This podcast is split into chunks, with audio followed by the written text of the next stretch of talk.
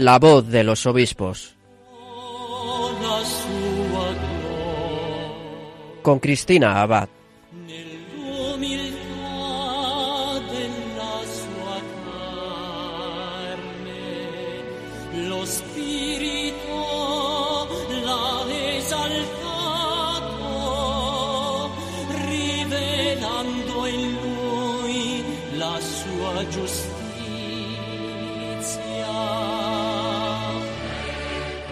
Buenas noches, querida familia de Radio María. Un saludo de quien les habla, Cristina Abad. Estamos en una nueva emisión de La Voz de los Obispos, en una noche tan especial como la de hoy, ¿verdad? En la solemnidad de la Santísima Trinidad y en la que además estamos celebrando la jornada Pro Orantibus. Bueno, pues desde este programa seguimos conociendo un poco mejor a nuestros obispos, participando de sus noticias y acercándonos a sus realidades diocesanas.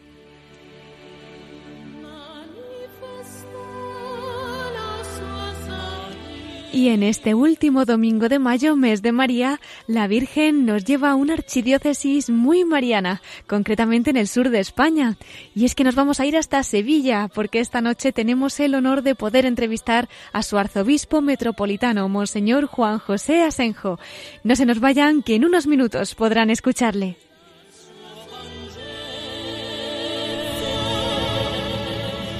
Nuestra segunda parte del programa estará dedicada a los episcoflases con más noticias y mensajes de nuestros obispos y, como no, con nuestro colaborador Miquel Bordas.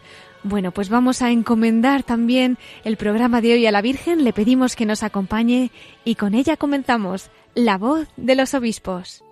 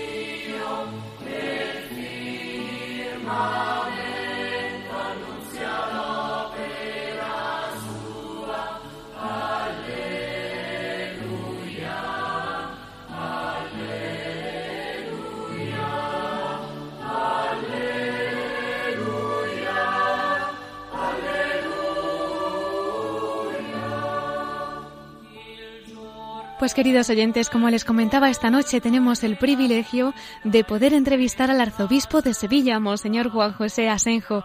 Les acerco un poquito a su persona. Él nace en Sigüenza, en Guadalajara. Es ordenado sacerdote en 1969. Es licenciado en Teología por la Facultad Teológica del Norte de España, con sede en Burgos. Amplía sus estudios en Roma, donde realiza los cursos de doctorado en Teología en la Pontificia Universidad Gregoriana de Roma y las diplomaturas en Archivística y Biblioteconomía en las Escuelas de Archivo Secreto del Vaticano y de la Biblioteca Apostólica Vaticana. Los primeros años de su ministerio sacerdotal los desarrolló en su diócesis de origen en Sigüenza, Guadalajara, donde trabajó en la enseñanza y en la formación sacerdotal Estuvo vinculado especialmente al patrimonio cultural como director del Archivo Artístico Histórico Diocesano, canónigo encargado del patrimonio artístico y delegado diocesano para el patrimonio cultural. En 1993 fue nombrado vicesecretario para Asuntos Generales de la Conferencia Episcopal Española, un cargo que desempeñó hasta su ordenación episcopal el 20 de abril de 1997 como obispo auxiliar de Toledo tomó posesión de la diócesis de Córdoba el 27 de septiembre de 2003. El 13 de noviembre de 2008 fue nombrado arzobispo coadjutor de Sevilla y el día 5 de noviembre de 2009 comenzó su ministerio como arzobispo metropolitano de Sevilla al aceptar el Santo Padre la renuncia del cardenal Carlos Amigo Vallejo. En la Conferencia Episcopal Española preside la Comisión Episcopal de Patrimonio Cultural, cargo para el que fue elegido el 15 de marzo de 2017 Ya había presidido además esta comisión del 2005 al 2009. Otros cargos que ha tenido en la Conferencia Episcopal Española han sido vicesecretario para Asuntos Generales de 1993 a 1997, secretario general y portavoz de la Conferencia Episcopal Española y miembro del Comité Ejecutivo de 2009 al 2017. Fue copresidente de la Comisión Mixta Ministerio de Educación y Cultura Conferencia Episcopal Española para el seguimiento del Plan Nacional de Catedrales de 1998 al 2003. Ejerció además de coordinador nacional de la quinta visita apostólica del Papa Juan Pablo II a España el 3 y el 4 de mayo de 2003, por lo que le fue concedida por Su Majestad el Rey la Gran Cruz de la Orden de Isabel la Católica. Bueno, pues sin más dilación, vamos a irnos ya hasta Sevilla, porque esta noche tenemos el honor de que allí nos espere su arzobispo metropolitano, Monseñor Juan José Asenjo. Muy buenas noches, don Juan José. Buenas noches. Le agradecemos muchísimo que nos acompañe esta noche en la voz de los obispos, que nos acerque a su realidad diocesana. ¿Qué destacaría? Cuéntenos de esta archidiócesis que pastorea para que nuestros oyentes del mundo entero, pues que ahora puedan estarnos escuchando, la puedan conocer un poquito también a través de estas ondas. Bueno, pues la archidiócesis de Sevilla es una, una iglesia histórica que hunde sus raíces en el siglo III, siglo IV una iglesia eh, de santos, ha dado muchos santos a lo largo de la historia, desde los mártires de los primeros siglos, entre los que destaca la Santa Justa y Rufina, hasta San Manuel González García, el obispo de los Sagrarios Abandonados, pasando por el cardenal Espínola, pasando por eh, San Isidoro, San Leandro, San Fulgencio, Santa Florentina, una, iglesia de santos es para todos nosotros una interpelación que nos obliga pues a luchar por ser también santos. Es una diócesis que tiene unos 13.000 kilómetros cuadrados, tiene 410 sacerdotes, unos 100 religiosos con cargos parroquiales, 2.500 1.500 religiosas de vida activa, eh, 450 religiosas de vida contemplativa, que son un tesoro para nosotros, porque desde su vida escondida con Cristo en Dios, pues son un torrente de energía sobrenatural para nuestra iglesia diocesana. Tenemos 70 seminaristas y bueno, pues un seminario del que yo me siento pues orgulloso, ¿eh? porque hay en él eh, pues un ambiente serio de estudio, de piedad, de oración, de convivencia fraterna y juvenil, de alegría. Bueno, pues es la esperanza de la diócesis. El seminario el corazón de la diócesis, debe ser, decía el Papa Pío XI, la niña de los ojos del obispo, que en mi caso pues procuro que así sea. Una diócesis, por lo demás, de mucho laicado, laicado asociado pues de buena formación y donde predomina la piedad popular o la religiosidad popular, el mundo de las hermandades y cofradías, que son 600 en toda la diócesis y que son un tesoro, pues, para esta iglesia y en general para las iglesias de Andalucía. Quieres, en otro momento podemos hablar de esta realidad. Claro que sí, don Juan José, pues una diócesis de santos, una diócesis de vocaciones, una diócesis por la que seguiremos nosotros siempre pidiendo desde nuestro programa. Nos ha hablado de muchos tesoros, pero vamos a quedarnos ahora mismo con el del seminario, esos 70 seminaristas de los que nos ha hablado y que, como nos ha dicho ahora mismo, son también la niña de sus ojos, ¿no? Para que recemos todavía más por los seminaristas, don Juan José. ¿Cuál es la realidad que están viviendo? ¿Cómo se lleva a cabo su formación? En fin, ¿qué nos querría comentar de este tesorito de su diócesis? Bueno, pues sí, es un seminario, seminario mayor tiene 50 seminaristas, el metropolitano, y luego tenemos un Redentoris Mater pequeñito, de 12, 13 seminaristas, y luego tenemos un seminario menor también pequeñito, de 12 seminaristas, pero bueno, pues todos los años pasa alguno de ellos al seminario mayor. Eh, vuelvo a repetir que el ambiente es magnífico, Mm, en, en, plano estrictamente académico, pues eh, dentro del seminario está el Centro de Estudios Teológicos. Tenemos un buen claustro de profesores, yo creo que reciben los seminaristas una magnífica formación doctrinal y creo que también una buena formación pastoral. Los sábados marchan a las parroquias ayudar a los párrocos y vuelven el domingo por la tarde. Pues qué maravilla, don Juan José. Desde aquí toda nuestra oración para que sean unos santos sacerdotes. Pues y... bueno, pues que Dios os lo pague, hija. qué menos, qué menos. Desde su punto de vista, don Juan José, ¿qué considera lo más importante en esta formación de un seminarista para que sea un santo sacerdote? Bueno, pues el ambiente que favorece la vida espiritual. Sin vida espiritual, pues todo será agitación estéril.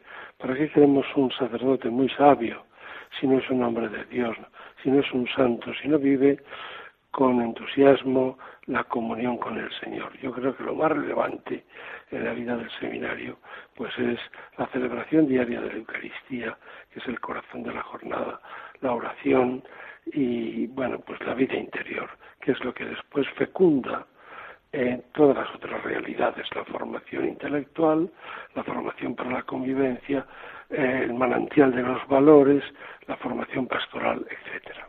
Pues de estos seminaristas que se están formando, por lo que nos dice, como imagen del corazón de Jesús, estarán saliendo los sacerdotes de su diócesis. Cuéntenos, ¿cómo es el clero de Sevilla, don Juan José? Bueno, pues es un clero trabajador, alegre, centrado, eh, bueno, pues eh, eclesial, un clero pues que a veces está un poco desbordado por el trabajo. Tenemos una diócesis de casi dos millones de habitantes, ¿no? Todos andamos desde el arzobispo, el obispo auxiliar, el, el consejo episcopal, todos andamos un poco con la lengua fuera, porque las obligaciones son muchas. Bueno, yo estoy orgulloso también del clero que tengo, vuelvo a repetir, centradico, trabajador, eh, bueno, pues piadoso y, bueno, pues con un enorme, un gran amor al Señor y un gran amor a la Iglesia y un gran amor a la Santísima Virgen, la Virgen del Buen Aire, que es la que da título al seminario y que tenemos en la capilla y que todos los sacerdotes de la diócesis la llevan en la retina. Pues con la Virgen seguro, seguro que les ayudará muchísimo y que ella les seguirá configurando con su hijo. Pero bueno, también los seglares, ¿verdad? Tenemos que echar una mano porque ustedes a veces, como bien nos dice, llevan mucho. ¿Cómo son allí los seglares? ¿Cuál es su implicación en la iglesia sevillana? Bueno, pues hay un sector muy grande que pertenecen a las hermandades y cofradías. Hermandades y cofradías son un don de Dios para las iglesias en Andalucía. A veces con mucha ligereza, pues se ha despreciado el mundo de la piedad popular o la religiosidad popular, considerándolo como una especie de subproducto religioso, carente de interés. Yo soy castellano, pero llevo ya desde el año 2003 en Andalucía primero como obispo de Córdoba y ahora como arzobispo de Sevilla. Y muchas veces he dicho que un obispo consciente no puede vivir ni enfrentado con las hermandades ni de espaldas a las hermandades. Porque ciertamente en las hermandades hay muchas cosas, o algunas cosas mejor, que purificar, pero también hay mucha vida cristiana. Mira, yo creo que las hermandades en Andalucía son como una especie de, gran dique eh, que impide el avance de la secularización. O dicho de otra manera, como una gran carpa que impide que se reseque el humus cristiano de esta tierra. La prueba, pues los seminarios. Los seminarios en Andalucía tienen seminaristas. ¿Por qué? Porque las hermandades tienen jóvenes y los forman. Entonces yo pues estimo mucho la piedad popular, estoy cerca de ellos, lo cual me da también pie pues para poder corregir algunas cosas. Desde la lejanía no se evangeliza, se evangeliza desde, desde la proximidad, desde la cercanía. Bueno, pues dicho esto sobre la, el mundo de las hermandades, el resto, pues yo creo que en Sevilla hay un laicado, bueno, pues muy consciente, que mm, ha adquirido, gracias al Instituto de Ciencias Religiosas, pues una buena formación cristiana, una, una buena formación teológica y que está presente en todas las áreas de la vida social e incluso de la vida política. Gente eh, también que ama al Señor, que ama a la Iglesia, que son muy conscientes del papel que corresponde a los laicos en la vida social y en la mm, vida de, la, de la ciudad. Sí. Pues con todo esto que nos comenta don Juan José, vemos cómo poco a poco se va fortaleciendo el tejido comunitario de la Iglesia, ¿no? Como indica la línea de trabajo de su plan pastoral para este curso. ¿Qué nos querría comentar? ¿Cómo se está desarrollando este plan pastoral? Bueno, pues sí, el, plan pastoral se titula Siempre Adelante. Lo hemos tomado el título de la homilía del Papa Francisco en la canonización de Fray Junípero de Serra, en Washington, hace dos años. Allí el Papa glosó una frase de Fray Junípero, siempre adelante, y añadió el Papa, porque Dios nos espera, porque los hermanos nos esperan. Bueno, nosotros hemos querido poner, y cuando hablo de nosotros me refiero al obispo auxiliar y a un servidor, pues que hemos querido poner la diócesis en marcha, en marcha. Y hemos eh, hemos establecido como cuatro pivotes en los que descansa nuestra actividad pastoral en este quinquenio, puesto que durará hasta el año 2021.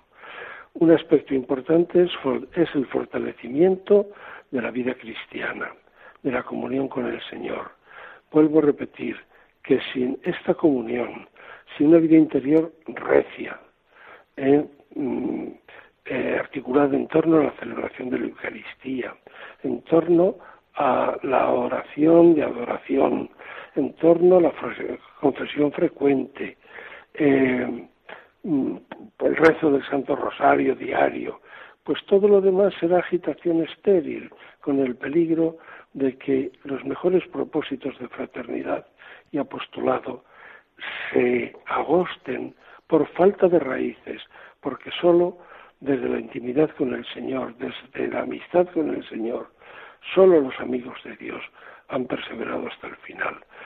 Ponemos mucho énfasis en este aspecto que creemos que es el aspecto fundante. Después tratamos de fortalecer la comunión entre nosotros, eh, este aspecto al que tú te referías de rehacer, robustecer el tejido comunitario en el seno de las parroquias, entre las parroquias y las hermandades y los demás grupos parroquiales, entre eh, la diócesis y la vida consagrada, eh, el fortalecimiento también del tejido comunitario en el seno de nuestro presbiterio. Y, e insistimos también en la comunión con los pobres, los pobres que, bueno, pues por desgracia en Sevilla son una triste realidad. Mm, nos tendría que dar vergüenza pensar que tres de los cinco barrios más pobres de España están en Sevilla capital y cinco de los quince barrios más pobres de la Unión Europea están en Sevilla capital.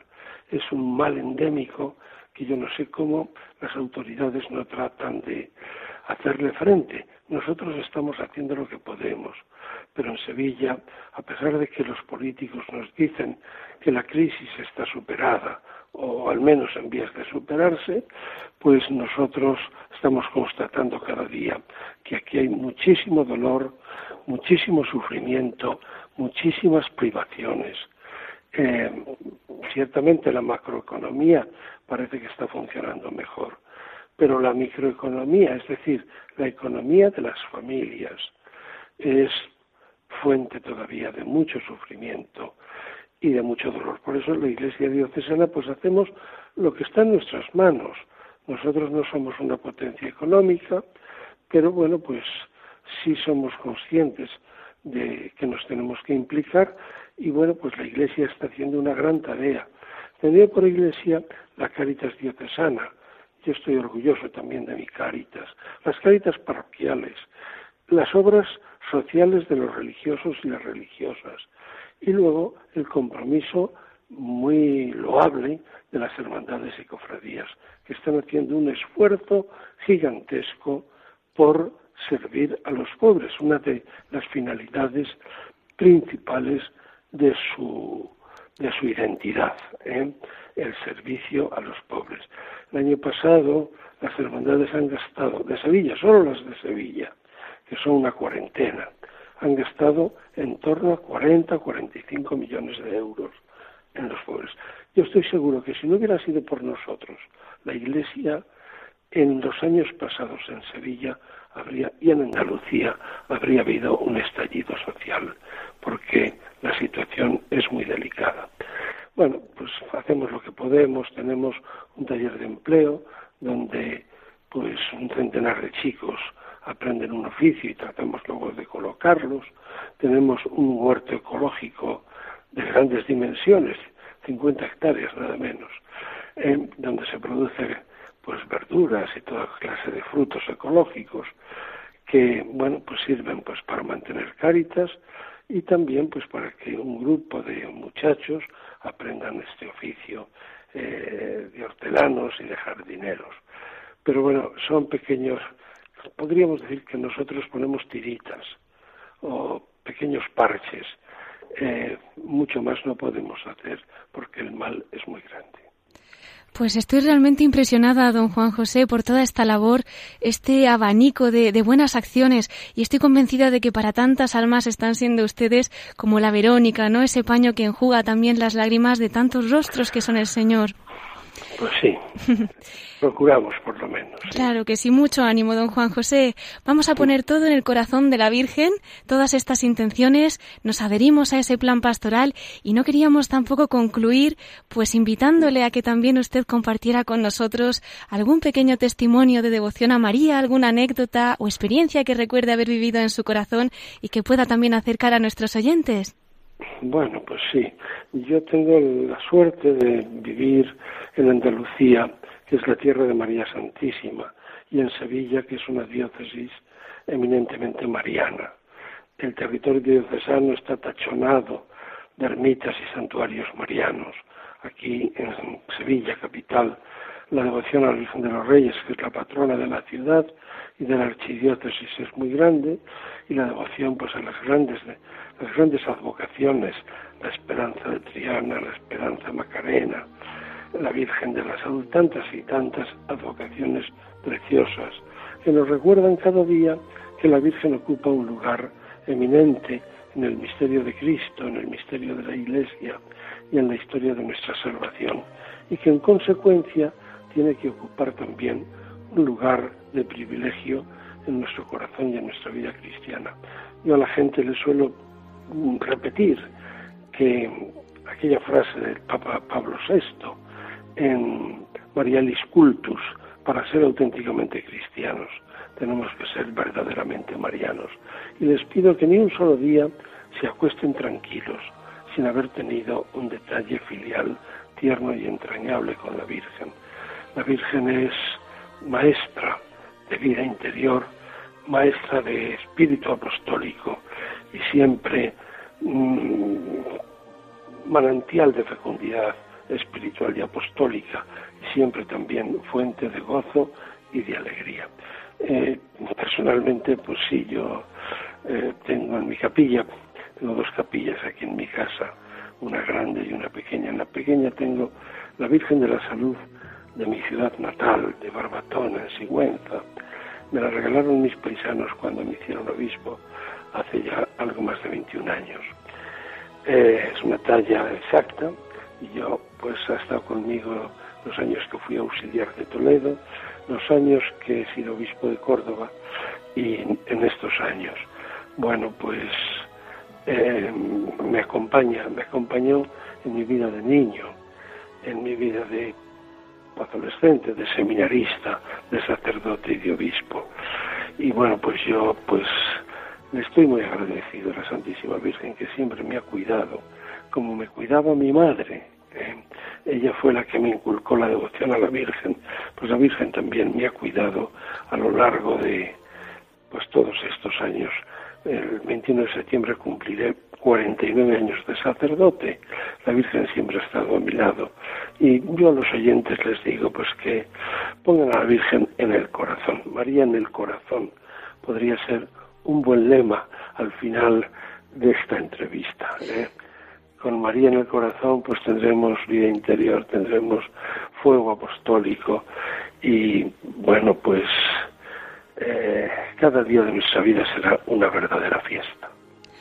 Pues con esas preciosas palabras nos vamos a quedar, don Juan José, que podamos efectivamente llevar a María en el corazón y además hacernos también eco de esos detalles con los que hay que llenarle a la Virgen, que sean muchos los oyentes que ahora mismo quieran también regalárselo esta noche. Muchísimas gracias por haber compartido con nosotros este ratito de nuestro programa, don Juan José. Aquí ya sabe que tienen Radio María su casa y que para cada vez que quiera nuestros micrófonos siempre estarán disponibles para ustedes. Bueno, pues yo también os aseguro que yo estoy disponible para cuando me queráis llamar. A lo mejor no puedo responder exactamente en el momento que mm, vosotros me marquéis, pero siempre podremos negociar otro momento. Yo estaré muy a gusto, como he estado esta noche, muy a gusto con vosotros, compartiendo mis convicciones y mis y mis alegrías. Pues Dios se lo pague. Muchísimas gracias por todo, don Juan José, y hasta siempre. Muy bien, pues un abrazo para todos y una bendición. Muchísimas gracias por todo, Monseñor Juan José Asenjo, arzobispo de Sevilla.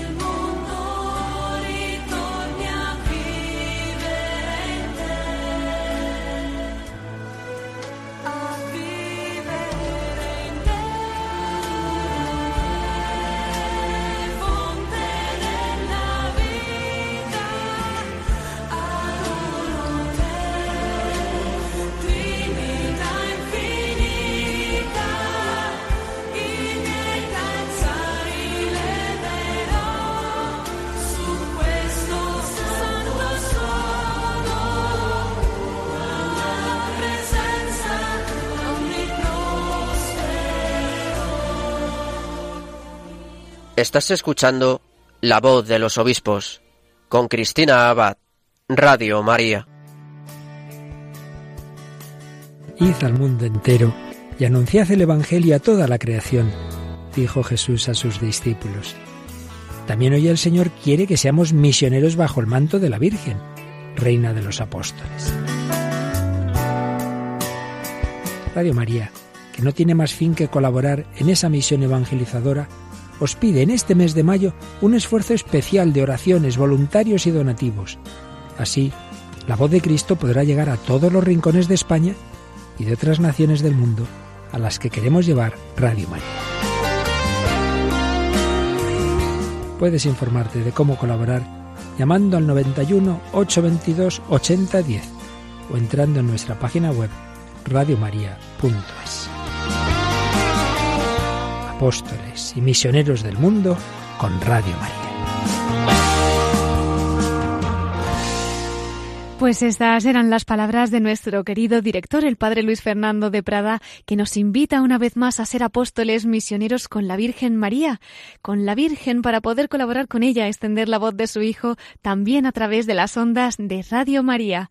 Bueno, pues les damos las gracias ante todo por su colaboración y les invitamos ya en estos últimos días de nuestra campaña del mes de mayo a seguir colaborando con esta Radio de la Virgen, colaborando con sus oraciones, con sus ofrecimientos, con sus donativos por pequeño que sea, también es importante para esta obra que Nuestra Señora está llevando a cabo en tantos lugares del mundo y también en España, por eso también lo necesitamos aquí en Radio María. Bueno, veo que ya está Miquel Bordas aquí preparado, así que no me extiendo más y vamos a dar paso a los episcoflases.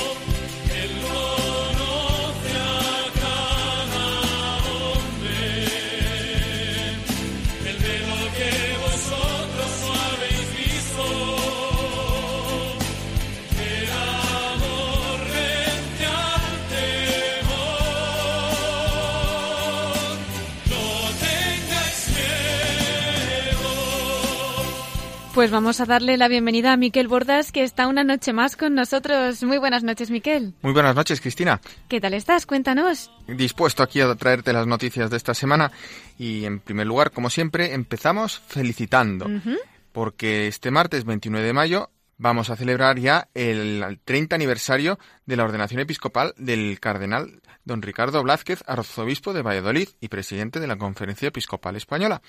Y luego, el viernes 1 de junio, celebramos, por otra parte, los 22 años de ordenación episcopal del arzobispo emérito de Burgos, además murciano de, origen, don Francisco Gil Eguín. Y por último, volvemos a felicitar a Monseñor Bartolomé Buigues Oyer, que ayer, sábado, fue ordenado obispo, nuevo obispo de Alajuela, en Costa Rica. Eh, como ya anunciamos en alguna ocasión en este programa, se ha convertido así en el primer obispo religioso terciario capuchino en el mundo. Pues vamos a enviarle a estos tres obispos un cariñoso saludo, nuestra felicitación y nuestra oración. Y seguimos, Cristina, porque hoy, en esta, este domingo, que se celebra la solemnidad de la Santísima Trinidad, también se celebra la jornada pro orantibus y que coincide además con el año jubilar teresiano en este año. Pues los obispos españoles han propuesto como lema para esta jornada la invitación de la Santa Andariega de Ávila, Santa Teresa. Solo quiero que le miréis a él. Por tanto, los prelados españoles también han manifestado su agradecimiento y apoyo paternal a las incontables personas que, esparcidas por la geografía española, mantienen vivo este celo, este ideal religioso de la vida contemplativa y la comisión de la Conferencia Episcopal sobre la vida consagrada, pues recuerda que en España, según datos de finales del año pasado, hay 801 monasterios de vida contemplativa, de los cuales solo 35 son masculinos y la gran mayoría eh, son femeninos, 766. Estos monasterios los habitan prácticamente 10.000 religiosos, 9.195 religiosos y religiosas. También aquí ganan por goleada las mujeres.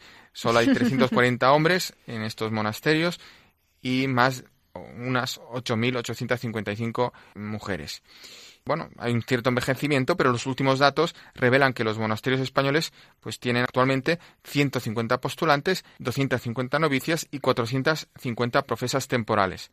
Hay también un dato a tener en cuenta que en las congregaciones religiosas femeninas alrededor del 25% de, estas mujeres son extranjeras. Y también este órgano de la Conferencia Episcopal Española, la Comisión Episcopal para la Vida Consagrada, eh, nos propone para este día buscar el rostro de Dios, afirmando que forma parte del aspecto religioso del ser humano. Los obispos explican que el hombre busca agradar a Dios, pues reconoce que la divina voluntad es una voluntad amiga, benévola, que quiere nuestra realización y que desea sobre todo la libre respuesta de amor, al amor suyo, de Dios, para convertirnos en instrumentos del amor divino. Y finalmente esta comisión episcopal recuerda que para cada consagrado el gran desafío consiste en la capacidad de seguir buscando a Dios con los ojos de la fe en un mundo que ignora su presencia.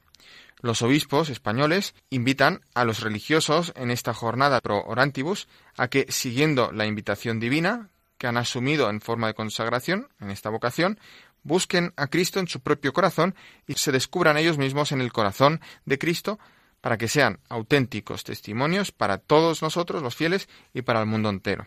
Pues nos unimos, Miquel, por supuesto, a esta intención de nuestros obispos, porque realmente las vidas consagradas, las vidas contemplativas, son un tesoro para toda la Iglesia, ¿verdad? En efecto, ¿qué haríamos sin estas almas escondidas, consagradas, que son, como algunos dicen, parrayos, que atraen la gracia de Dios para nuestro país?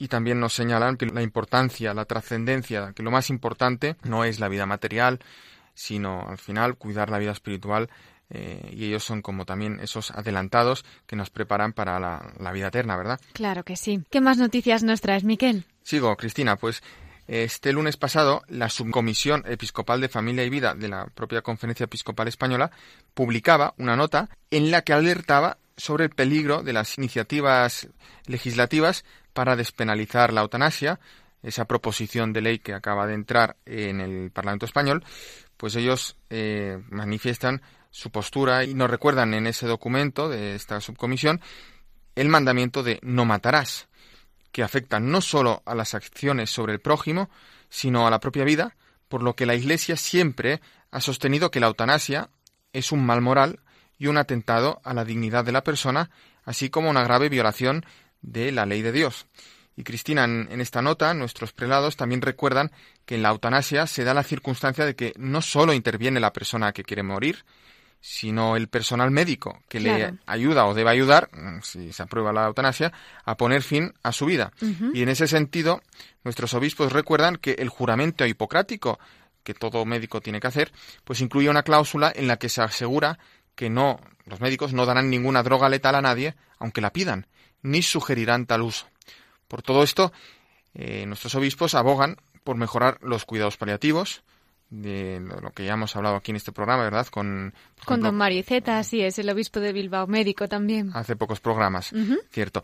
Pues sobre estos cuidados paliativos no hay todavía una legislación nacional y los obispos afirman que esto es lo que realmente demandan los enfermos, una buena regulación de estos cuidados paliativos, los enfermos y sus familias, claro, para poder así asumir los problemas y las dificultades personales y familiares que se suelen presentar en estos últimos momentos de la vida.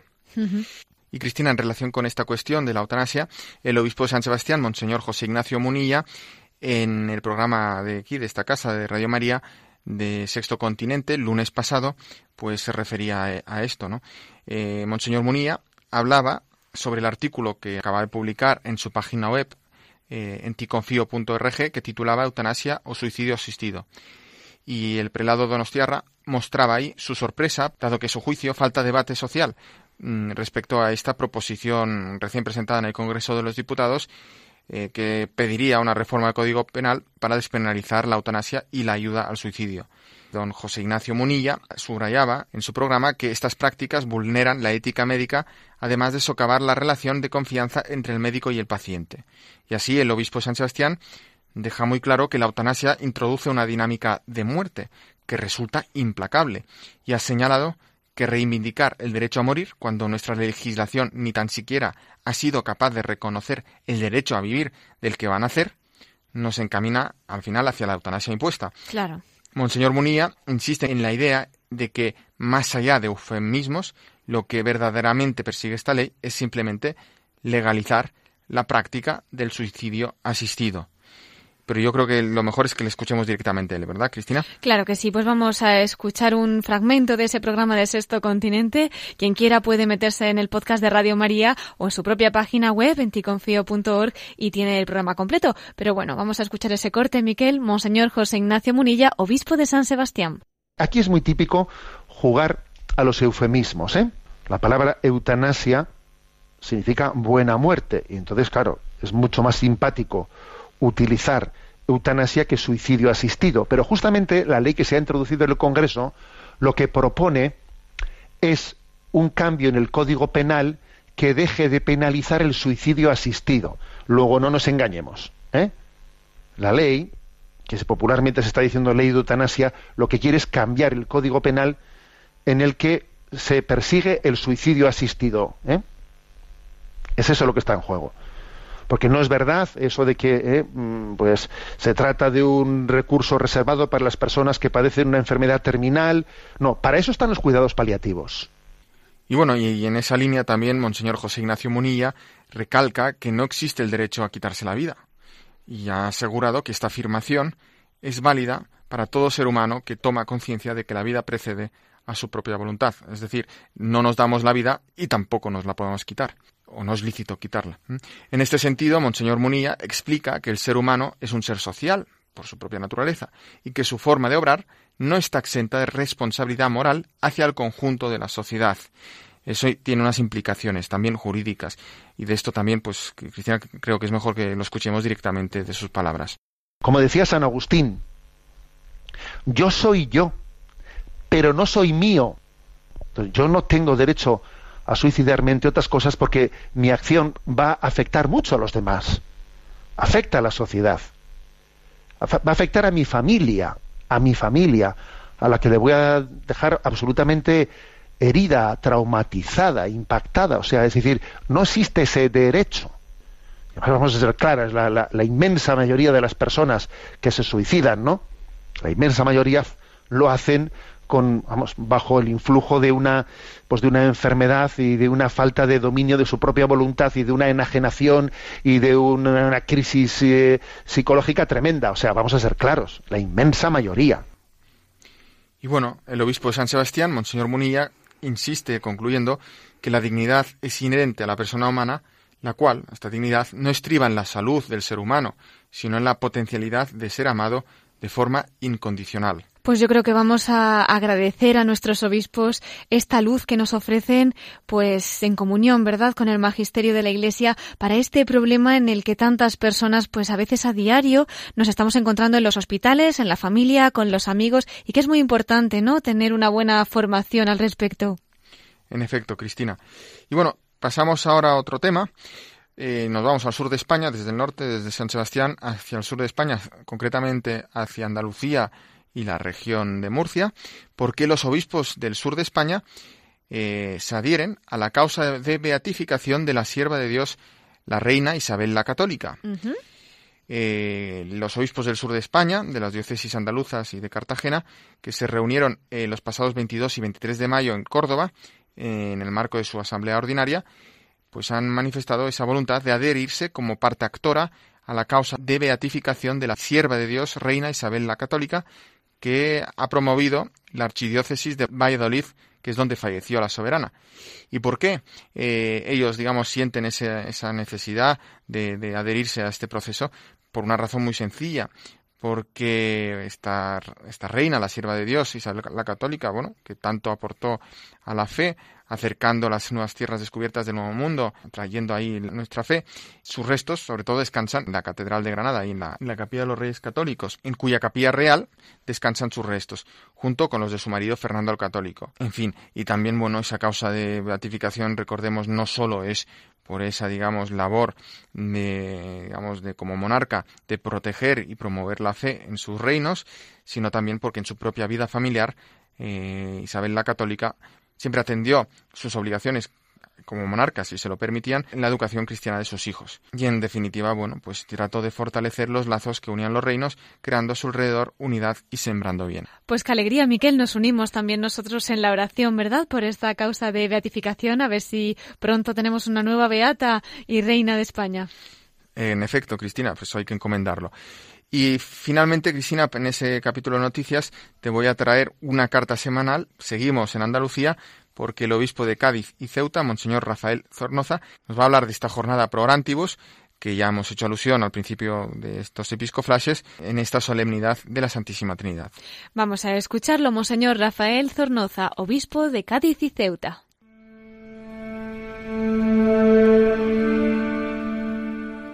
Queridos amigos, la vida cristiana se desarrolla totalmente en el signo y en presencia de la Trinidad. En la aurora de la vida fuimos bautizados en el nombre del Padre y del Hijo y del Espíritu Santo. El domingo 27 de mayo es la solemnidad de la Santísima Trinidad y se celebra la jornada de oración por las personas consagradas a orar, el llamado día pro orantibus. El Dios cristiano es uno y trino porque es comunión de amor. Es un buen momento para manifestar nuestro agradecimiento a los innumerables hombres y mujeres que, esparcidos por la geografía española, mantienen vivo el ideal religioso de la vida contemplativa. ¿Quién no queda sobrecogido al visitar un monasterio de clausura, o al participar en su liturgia, o al conocer la autoridad de su vida recogida? El lema de este año es la frase de Santa Teresa que dice, solo quiero que le miréis a Él. La vida consagrada es una historia de amor apasionado por el Señor y por la humanidad. En la vida contemplativa esta historia se despliega día tras día a través de la apasionada búsqueda del rostro de Dios, en la relación íntima con Él, a Cristo Señor que nos amó primero y se entregó por nosotros. En realidad, la búsqueda de Dios pertenece a la historia del hombre. La búsqueda de lo divino, incluso muchas veces de modo inconsciente, forma parte del aspecto religioso del ser humano. Tu rostro buscaré, cantaba el salmista del Antiguo Testamento. Y Jesucristo provocaba también esta búsqueda entre sus seguidores. Les dice, ¿qué buscáis? Nadie podrá quitar nunca del corazón de la persona humana la búsqueda de aquel de quien dice la Biblia, Él lo es todo, como tampoco la de los caminos para alcanzarlo. La búsqueda de Dios no es pura curiosidad ni simple ansia de saber o capricho humano. El hombre busca agradar a Dios, pues reconoce que la divina voluntad es una voluntad amiga, benévola, que quiere nuestra realización, que desea sobre todo la libre respuesta de amor al amor suyo, para convertirnos en instrumentos del amor divino. La persona consagrada es testimonio de compromiso gozoso, al tiempo que laborioso, de la búsqueda asidua de la voluntad divina y de los medios para conocerla y para vivirla con perseverancia. Más aún, para cada consagrado y consagrada, el gran desafío consiste en la capacidad de seguir buscando a Dios con los ojos de la fe en un mundo que ignora su presencia. El apartarse del mundo les permite descubrir con mejor perspectiva la presencia de Dios en el corazón del mundo y al mismo tiempo sus comunidades son luz en el candelero y en la ciudad, en lo alto de la montaña, que indica el camino que debiera recorrer la humanidad. De modo especial, la vida contemplativa es la forma de consagración privilegiada por la que tantos hombres y mujeres, dejando la vida según el mundo, buscan a Dios y se dedican a Él no anteponiendo nada al amor de Cristo, como decía San Benito. Los monasterios han sido y siguen siendo, en el corazón de la Iglesia y del mundo, un signo elocuente de comunión, un lugar acogedor para quienes buscan a Dios y las cosas del Espíritu. La persona contemplativa comprende la importancia de las cosas, pero éstas no roban su corazón ni bloquean su mente. Por el contrario, son una escalera para llegar a Dios. Para ella todo lleva significación del Altísimo. Quien se sumerge en el misterio de la contemplación ve con ojos espirituales. Esto le permite contemplar el mundo y las personas con la mirada de Dios, allí donde por el contrario los demás tienen ojos y no ven, porque miran con los ojos de la carne. En esta jornada de la vida contemplativa, que la Iglesia en España celebra el Domingo de la Santísima Trinidad, invitamos a todos los hombres y mujeres que siguiendo la invitación de Dios han asumido esta forma de consagración a buscar a Cristo en su propio corazón y descubrirse ellos mismos en el corazón de Cristo. Así serán auténticos testimonios para todos los fieles y para el mundo entero. En España, según datos de diciembre del 2017, hay 801 monasterios de vida contemplativa, 35 masculinos y 766 femeninos, y 9.195 religiosos y religiosas. Según los datos que se están recopilando en los monasterios españoles, hay aproximadamente ahora 150 postulantes, 250 novicias y 450 profesas temporales. Oremos hoy por todos ellos y que ellos con su ejemplo y oración estimulen nuestra fe para que en medio de los afanes del mundo también nosotros busquemos por encima de todo a Dios, que es lo único necesario. Muchas gracias, queridos amigos. Siempre rezo por vosotros. Pedid vosotros también al Señor por mí.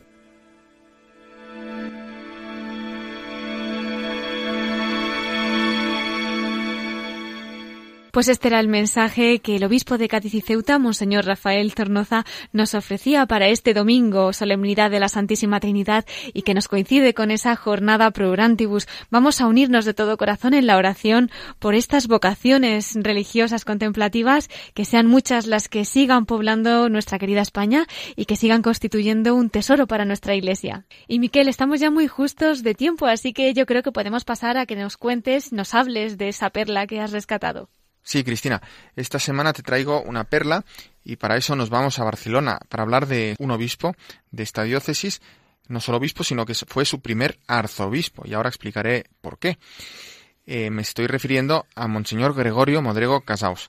Él eh, nació en Aragón, en el Buste, en Zaragoza, en el año 1890 y bueno, eh, tras pasar por el seminario de Tarazona, fue ordenado sacerdote en 1914 para luego seguir sus estudios en la Universidad Gregoriana de Roma. Un mes antes de estallar la persecución religiosa en España, la guerra civil, fue nombrado obispo auxiliar de la Archidiócesis de Toledo. Finalizada la guerra y tras ser desde 1940 a 1942 comisario general apostólico de la Bula de la Santa Cruzada, en 1942 es nombrado obispo de Barcelona. Y unos años más tarde, en 1964, el Papa Pablo VI eh, sorprende a toda España y en especial pues la diócesis barcelonesa porque con su bula la Eto Ánimo, el Eto Ánimo se lee, eh, convirtió Barcelona en arzobispado, en una bula que publicó precisamente el Sábado Santo de 1964. En 1967 se jubila y le sustituyó el obispo don Marcelo González. Fallece don Gregorio Modrego Casaus en Barcelona en 1972, había residido los últimos años en el Colegio Jesús María del barrio de San Gervasio. Pues en Barcelona se le recuerda, entre otras cosas, porque después de la guerra levantó desde sus cimientos muchísimos templos nuevos, erigió numerosas parroquias en los extrarradios que estaban pues creciendo, pues con mucha migración de, de otras partes de España, y también fomentó la edificación de viviendas populares en gran número pero sobre todo se le recuerda porque fue quien presidió en Barcelona el 35 Congreso Eucarístico Internacional de 1952, que nuestras abuelas pues todavía lo recuerdan. Pues en los últimos años eh, la Archidiócesis de Barcelona también pues tuvo que enfrentarse a distintas divisiones en, en el seno de la propia Iglesia barcelonesa, en ese comienzo pues de la época conciliar tan complicada, ¿verdad? Y Cristina, pues la perla precisamente que te quiero traer de este obispo, arzobispo de Barcelona, don Gregorio Modrego Casaus, es una locución radiada, es decir, que la dijo por la radio poco antes de empezar un congreso diocesano de acción católica en 1949, con el título Unidad, Cooperación, Superación, sobre los trabajos particulares de todos al servicio de un ideal universal, que es la reconquista de la sociedad para Cristo. Y ahí, pues, don Gregorio Modrego Casaus se dirige a los barceloneses, a sus fieles, y les dice que no puede menos de ser grato a Dios nuestro Señor ver reunidos en un mismo afán a todos los barceloneses que, conscientes de sus deberes religiosos y patrióticos, trabajan con un mismo nobilísimo ideal en el cultivo de la piedad cristiana, por el decoro del culto que a Dios le es debido, por el fomento de la caridad para con el prójimo, hasta lograr desterrar de entre nosotros la miseria y la indigencia, por la difusión y práctica de las verdades del Evangelio de Jesucristo, por aportar el máximo de colaboración y ayuda para resolver los graves problemas sociales de conformidad con las normas de la verdad y del bien, de la justicia, la caridad y la paz, según la doctrina de Jesucristo, siempre viva y perenne en la palabra del Papa, su vicario en la tierra, por dar satisfacción a los anhelos de nuestras generosas juventudes, esperanza de la Iglesia y de España. Pues saco estas palabras, Cristina, de la revista Cristiandad, del número del 15 de julio y 1 de agosto de 1949. Pues muchísimas gracias, Miquel, por esta perla que nos has traído. Ya tenemos un obispo más que conocemos a través de, esta sección. Y bueno, como ya hemos tenido nuestra sección de la voz de los obispos desde el corazón de María, Miquel, vamos a despedir ya nuestro programa. Muchísimas gracias por todas estas noticias, por estos episcoflases, por esta perla, por la carta semanal que nos has traído y te esperamos el próximo domingo, si Dios quiere. Pues muchísimas gracias, Cristina, y hasta la semana que viene, si Dios quiere. Queridos oyentes, ya se nos va el tiempo y tenemos que despedirnos. Ya saben que pueden contactar con nosotros a través de correo electrónico. Si quieren escribirnos, pueden hacerlo a la voz de los obispos radiomaria.es. Si prefieren hacerlo por correo postal, también nos llegan sus cartas a Paseo de Lanceros, número 2, planta primera 28024, Madrid. Y nos pueden seguir también a través de Twitter de Radio María. Agradecemos especialmente a Monseñor Juan José Asenjo, arzobispo metropolitano de Sevilla, el habernos acompañado esta noche y el haber tenido la amabilidad de acercarnos a su realidad diocesana y a los corazones de Jesús y María. Gracias también a Miquel Bordas por informarnos de la actualidad episcopal y por compartir los mensajes de nuestros obispos. Y muchas gracias a todos ustedes que un domingo más han estado con nosotros. Nos volvemos a reunir en siete días, si Dios quiere. Ya saben, a las nueve de la noche, a las ocho en Canarias. Ahora les dejamos con el informativo de Radio María. Hasta el domingo que viene en La Voz de los Obispos. Que la Virgen los acompañe y que Dios los bendiga.